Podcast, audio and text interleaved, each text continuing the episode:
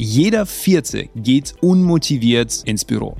Bis zu 75 Prozent mehr Krankheitstage bei unzufriedenen Mitarbeitern.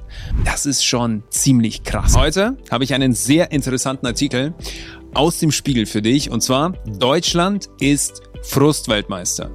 Sehr interessante Wortneuschöpfung. Und zwar heißt es da, nirgendwo gehen die Menschen so lustlos zur Arbeit wie in Deutschland. Ich möchte da ein paar Statistiken hier mit einfließen lassen aus dem Artikel und äh, auch gleichzeitig meine Meinung dazu dir hier wiedergeben, wie man es natürlich besser machen kann. Vielleicht bist du davon betroffen, wer weiß. Lass uns direkt einsteigen und zwar geht es hier eben um eine Umfrage. Bei dieser Umfrage wurden 80 Millionen Antworten in digitaler Form von Mitarbeitern ausgewertet. Da ging es um diesen Employer Net Promoter Score. Also wie wahrscheinlich ist es, dass ein Mitarbeiter seinen eigenen Arbeitgeber weiterempfiehlt. In über 160 Ländern. Also 80 Millionen ausgewertete Umfragen. Das ist äh, doch ziemlich äh, aussagekräftig, denke ich. Und jetzt kommt's. Äh, die Überschrift hat es vorweggenommen. Es ist so, dass Deutschland, ähm, das ist, das ist wirklich ziemlich hart, ja. Äh, in Deutschland, jeder Vierte geht unmotiviert ins Büro. Das sind 23 Prozent, also knapp jeder Vierte. Dabei ist es so, dass äh, in USA zum Beispiel ähm, ist von dieser Lustlosigkeit, wie es hier gesprochen wird, da sind nur 18 Prozent davon betroffen. Also Kurz gesagt, ähm, es ist eine erschreckende Zahl. Unmotiviert bedeutet wirklich unmotiviert. Da gibt es auch äh, andere Statistiken, äh, die ich auch an verschiedenen Stellen schon aufgegriffen habe, äh, wo beispielsweise auch gesagt wird, okay, über 90 Prozent der Menschen gehen ungerne am Montag in der Früh zur Arbeit. Am Freitag sind es dann 60 Prozent. Also klar, da kommt das Wochenende, da ist man besser drauf. Ich glaube, jeder kennt das von sich. Aber Deutschland ist mit Abstand sozusagen, man könnte vielleicht das Ganze so formulieren, der unattraktivste Arbeitgeber. Das ist schon ziemlich krass. Und äh, ich möchte zunächst mal ähm, eine Sache dazu loswerden und dann natürlich die Auswirkungen, die in diesem Artikel auch beleuchtet werden, äh, dazu auch noch hier mit einfließen lassen. Und zwar denke ich, dass in allen anderen Ländern es ein bisschen entspannter ist. Meine Erfahrung ist, wenn ich im Ausland war, wenn ich mal dort gearbeitet habe oder wenn ich äh, zum Beispiel daran denke in USA, ja, weil wir das Beispiel ja jetzt gerade hatten. Ich war mal einkaufen in USA, das war in Florida, wo es natürlich auch ein bisschen wärmer ist. Klar, da arbeiten die Leute generell ein bisschen langsamer. Aber es hat sage und schreibe an einer Käsetheke, wo man Nummern ziehen musste, ja, so ein Ticketsystem und es waren drei Leute vor uns. Wir haben eine Stunde und 20 Minuten gewartet. Die Leute haben so unfassbar langsam gearbeitet. Das kann man sich nicht vorstellen. Also kann sein, dass das natürlich eine Ausnahme war.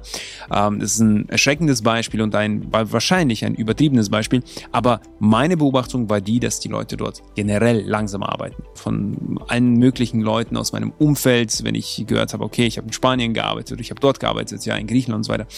Die Leute gehen langsamer an die Sachen dran und sind dementsprechend auch natürlich nicht so ausgebrannt, nicht so ausgelockt. Jetzt kommt's, ja, worauf ich eigentlich hinaus will.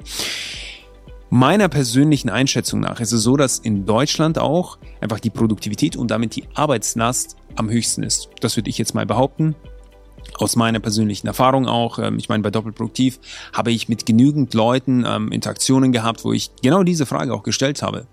Was ist es denn? Oder wie, wie gerne gehst du zur Arbeit? Und dann in der zweiten äh, Frage dann auch äh, genau dieses Thema angesprochen. Was ist es denn, das die Arbeit unattraktiv macht? Die allermeisten, wirklich. Ganz viele sagen, ich mag meinen Job. Ich mag meinen Job. Ich mag gerne das, was ich mache. Aber das Problem ist, es ist einfach zu viel. Ja, es ist äh, sehr chaotisch. Es ist oftmals so, äh, dass äh, einfach ganz viele Brände da sind und ich kann damit nicht umgehen. Das schafft eine kognitive Dissonanz im Inneren und das ist etwas, was äh, ich nicht mag.